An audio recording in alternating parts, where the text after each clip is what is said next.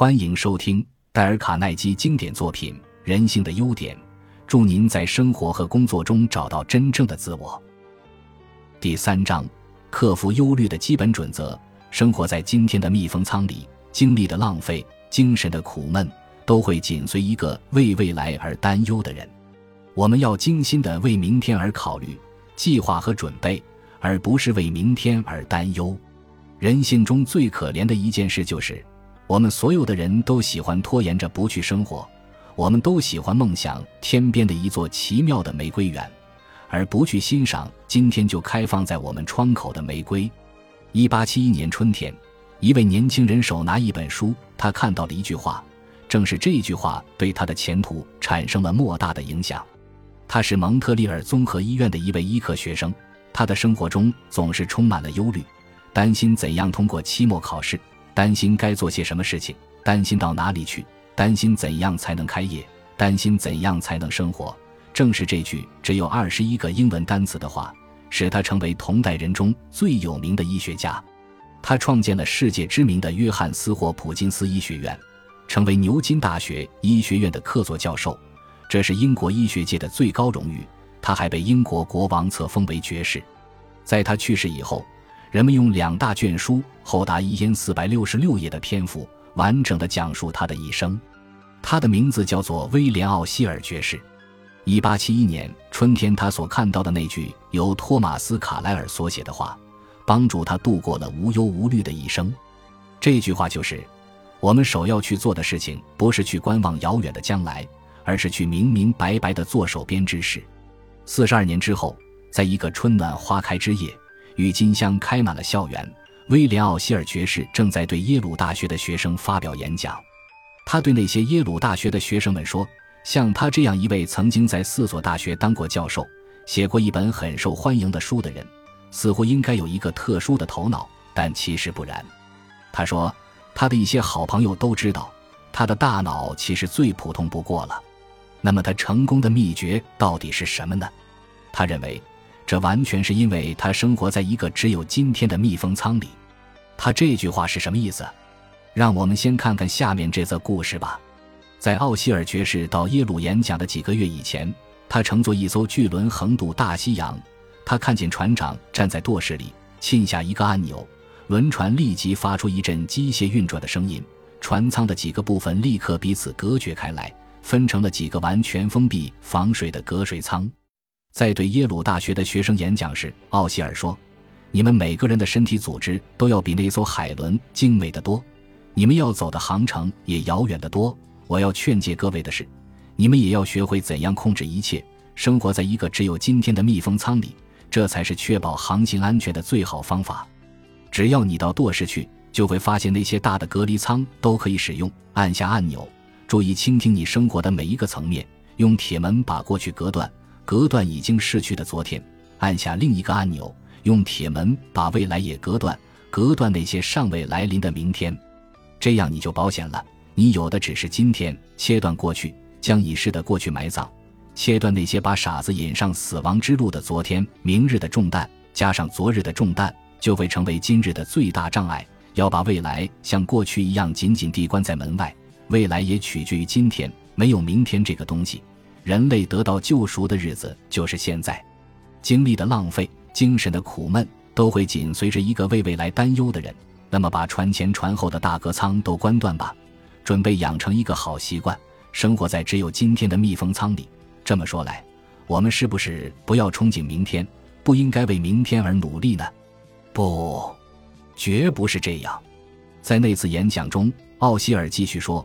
为明日做好准备的最好方法，就是集中你所有的智慧、所有的热诚，把今天的工作做得尽善尽美。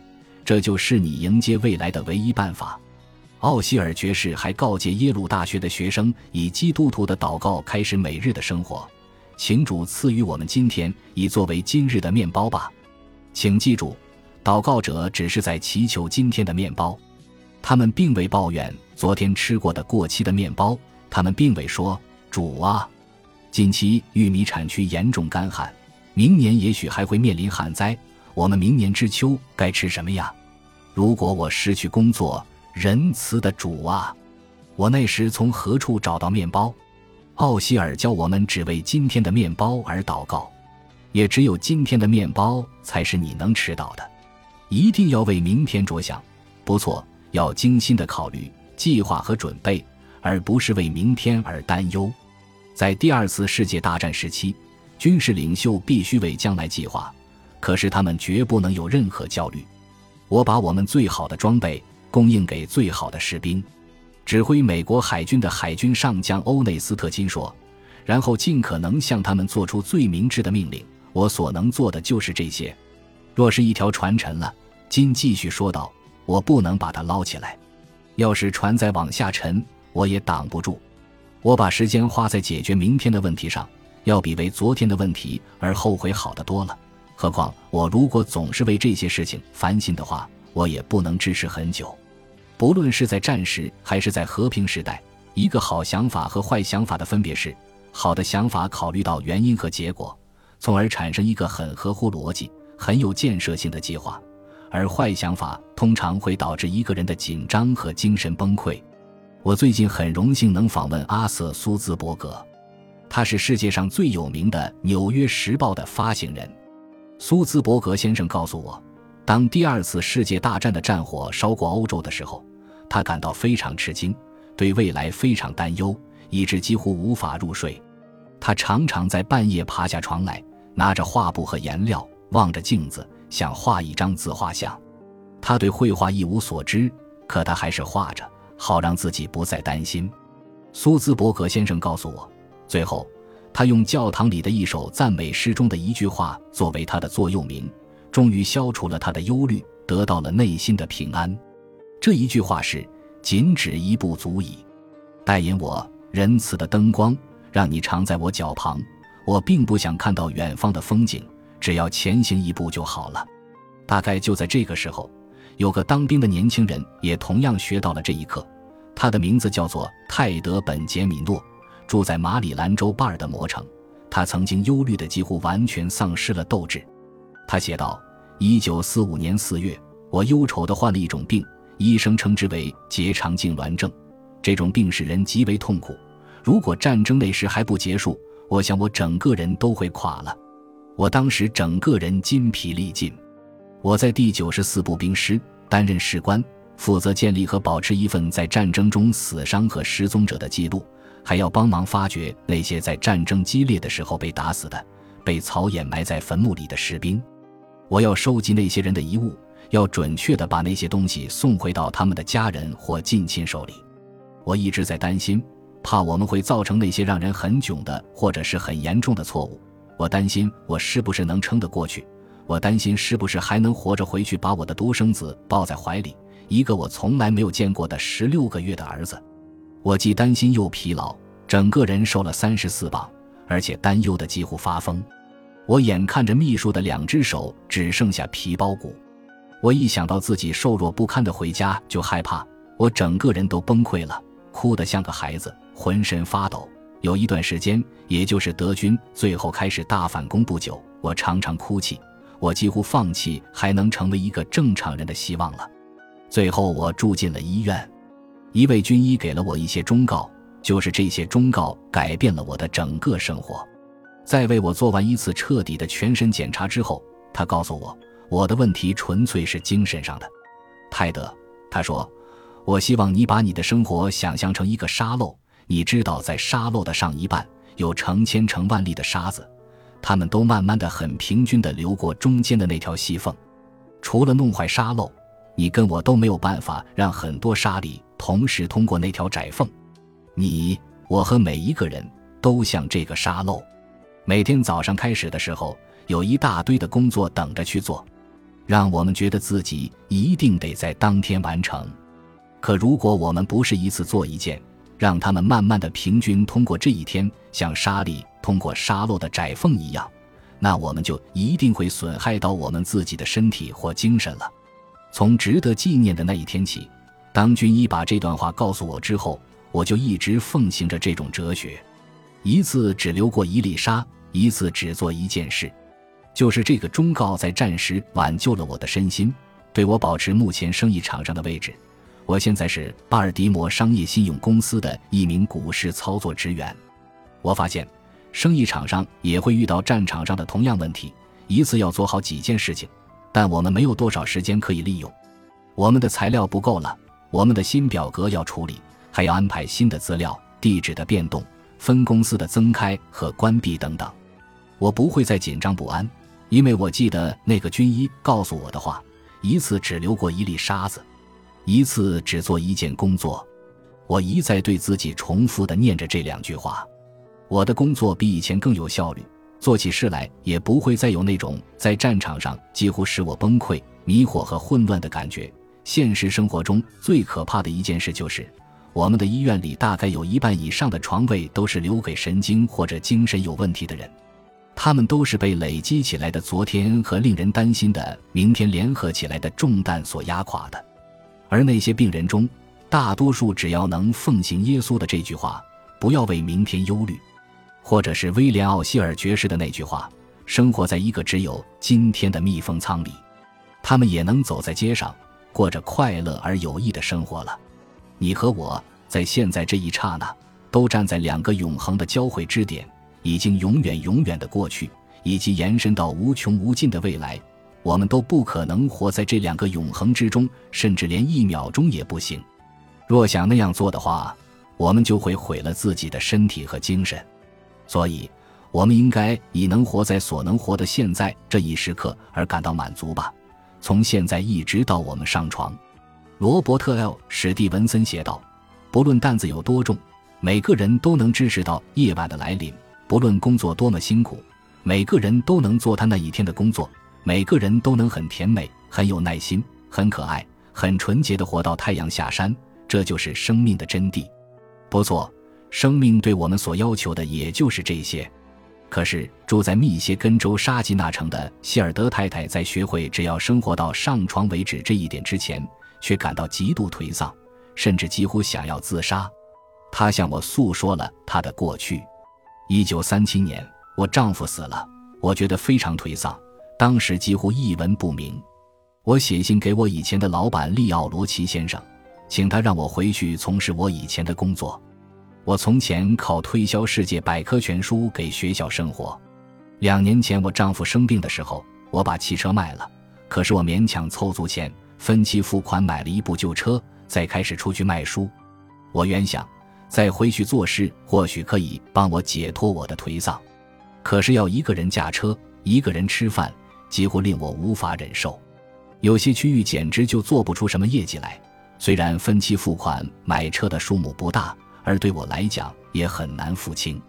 一九三八年春天，我在密苏里州的维塞里市推销，那里的学校都很穷，路也不好走。我一个人又孤独又沮丧，所以有一次我甚至想要自杀。我觉得成功是遥遥无期了，活着也没有什么希望。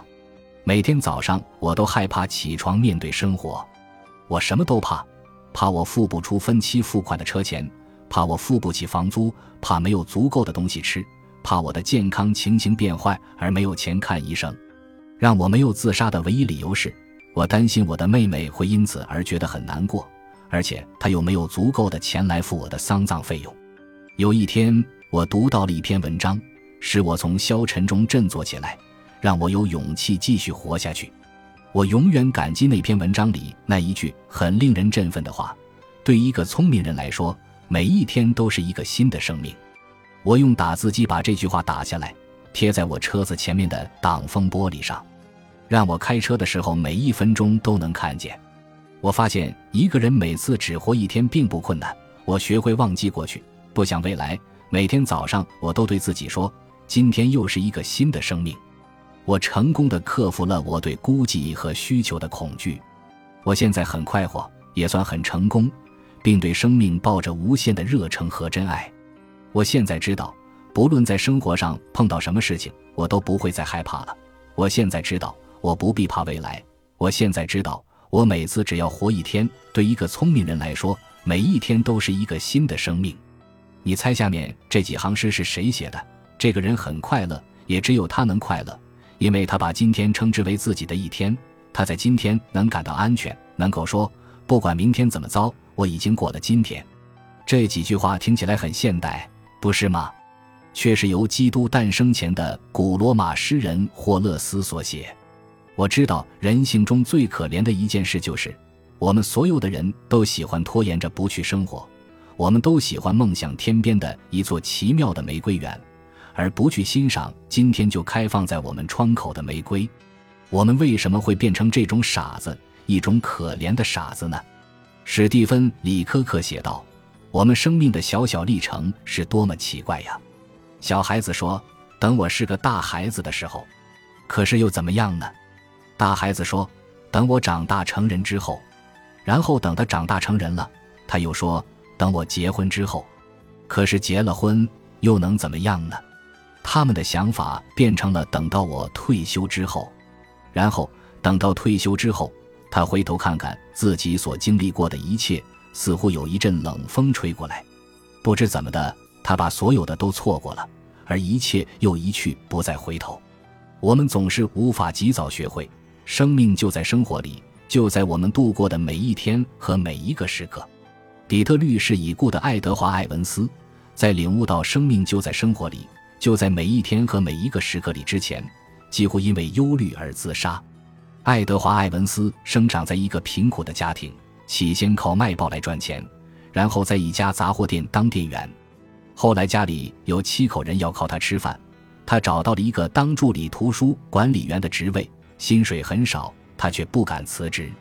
八年之后，他才鼓起勇气开始自己的事业。可事业一开始，他就用借来的五十五美元获得了成功，一年赚了两万美元。然后厄运降临了，一个很可怕的厄运。他替一个朋友兑付了一张面额很大的支票，而那位朋友后来破产了。在这件灾祸之后，又很快出现了另一场大祸。那家存着他全部财产的大银行垮了，他不但损失了所有的钱，还负债一万六千美元。他的精神受不住这样的打击，他给我讲述了当时的故事。我吃不下，睡不着，并开始生起一种奇怪的病，没有别的原因，只是因为担忧。有一天，我走在路上的时候，昏倒在路边。以后就再也不能走路了。他们让我躺在床上，我的全身都烂了，伤口往里面溃烂之后，连躺在床上都受不了。我的身体越来越弱，最后医生告诉我，我只有两个星期可活了。我大吃一惊，写好遗嘱，然后躺在床上等死。挣扎或是担忧都没有用了，我放弃了，也放松下来，闭目休息，连续好几个礼拜。我几乎没有办法连续睡两个小时以上，可是这时候，因为一切的困难就快要结束，我反而睡得像个孩子似的安稳。那些令人疲倦的忧虑渐渐消失了，我的胃口恢复了，体重也开始增加。几个礼拜之后，我就能撑着拐杖走路了。六个礼拜以后，我又能回去工作了。我以前一年曾赚过两万美元，可现在能找到一个每周三十美元的工作。就已经很高兴了。我的工作是推销用船运送汽车时放在轮子后面的挡板。这时我已学会不再忧虑，不再为过去发生的事情后悔，也不再害怕将来。我把所有的时间、精力和热诚都放在推销挡板上。爱德华·艾文斯的事业进展非常之快，不到几年，他已是艾文斯工业公司的董事长了。多年来。这个公司一直是纽约股票交易所的一家上市公司。如果你乘飞机到格陵兰去，很可能降落在艾文斯机场，这是为了纪念他而命名的。可是，如果他没有学会生活在只有今天的密封舱里的话，爱德华·艾文斯绝不可能获得这样的胜利。在耶稣基督诞生五百年前，古希腊哲学家赫拉克利特斯教会他的学生，除了变化规律以外。其他一切都在变化，他说：“人不能两次跳入同一河流，河流每一秒钟都在变化，跳入其中的人也是如此。人生是永不息止的变化，唯一确定的只有今天。”古罗马人说：“享受今天或抓住今天。”是的，要抓住今日，最大限度地过好今天。这也就是拉维尔·托马斯的处世哲学。我最近在他的农场里度过了一次周末，我注意到他把《圣经诗篇》第一百一十八篇的句子装上镜框，挂在墙上，让他可以时常看见。这是耶和华所定的日子，我们要在其中高兴欢喜。约翰拉斯金在他的桌上放了一块石头，石头上只刻了两个字：“今天。”我的书桌上没有放石头，不过我的镜子上倒贴着一首诗。我每天早上刮胡子的时候都能够看见。这也是威廉·奥希尔爵士常常放在他桌子上的那首诗。这首诗的作者是一个很有名的印度戏剧家卡里达沙。向黎明致敬，看着这一天，因为它就是生命，生命中的生命，在它短短的时间里，储存着你所有的变化与现实，生长的福，行动的荣耀，成就的辉煌。因为昨天不过是一场梦，而明天只是一个幻影。但是活在很好的今天，却能使每一个昨天都是一个快乐的梦，每一个明天都是希望的幻影。所以，好好把握这一天吧，这就是你对黎明的敬礼。所以，你对忧虑所应知道的第一件事是：如果你不希望忧虑侵入你的生活，就要像威廉·奥希尔爵士那样去做，用铁门把过去和未来隔断，生活在只有今天的密封舱里。现在，请你问问自己下面这几个问题，然后写下答案来：一、我是否没有生活在现实之中，总是担心未来，或是追求一座遥远奇妙的玫瑰园？二、我是否常为过去发生的事后悔，因为那些已经过去、已经做过的事儿时，现在更难受？三、我清早起来的时候，是否决定要抓住这一天，尽量利用这二十四小时？四，如果活在只有今天的密封舱里，是否能使我从生命中得到更多？五，我什么时候该开始这么做？下星期、明天还是今天？感谢您的收听，喜欢别忘了订阅加关注，主页有更多精彩内容。